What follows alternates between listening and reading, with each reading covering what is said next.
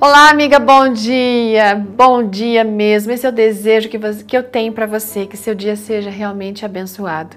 Hoje a nossa história vem falando como Deus troca os planos da gente, né?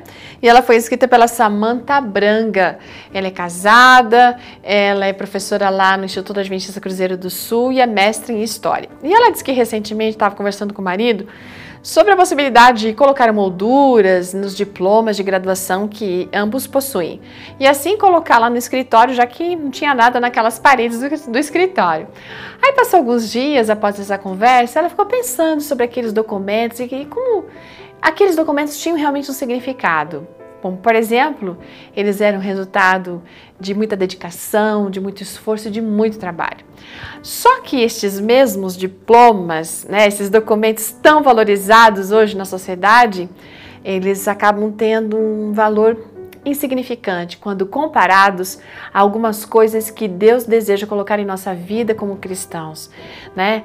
Como o privilégio de poder contar a respeito de Jesus para outras pessoas, como poder no futuro, num dia muito próximo, ver aquilo que a gente nunca viu e poder ouvir coisas que a gente nunca imaginou ouvir.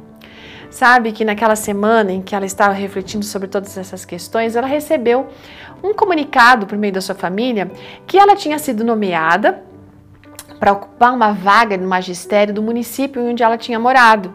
Só que agora ela estava numa outra cidade, então, em função do trabalho do marido, que era pastor, ela ficou pensando assim: gente, olha só, eu tô aqui recebendo um e-mail da Secretaria de Educação da minha cidade para comparecer lá, assumir uma vaga num prazo de 15 dias e eu vou ter que rejeitar. Enquanto isso, tem tanta gente ansiosa por uma oportunidade como essa no serviço público. Bom, o que acontece é que é o seguinte, ela tinha prestado um concurso antes do casamento, então ela estava recebendo esse comunicado agora, depois de casada. E ela realmente teria que agradecer e recusar, né? Gente, muito mais do que títulos, reconhecimentos terrenos e uma vaga vitalícia num concurso público, é aquilo que Deus tem preparado para nós. Sabe o que o marido da Samanta sempre diz? Ele diz o seguinte: quando a gente cuida das coisas de Deus, ele vai cuidar das nossas coisas. Pode ter certeza disso. Às vezes pode parecer difícil, doloroso, rejeitar uma boa colocação, mas muito mais complicado é a gente colocar os nossos planos à frente ou então acima dos planos de Deus para a nossa vida. Porque, como diz Jeremias 29, 11, a gente já falou algumas vezes, os planos de Deus sempre são melhores e maiores que nesse dia a gente possa escolher confiar na vontade de Deus, sabe?